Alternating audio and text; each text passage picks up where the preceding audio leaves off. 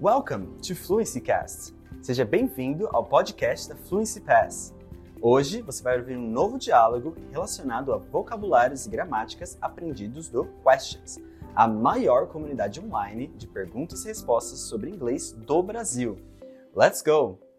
Dialogue about crimes. Have you heard the news? Yes, there was a robbery in some store yesterday, right?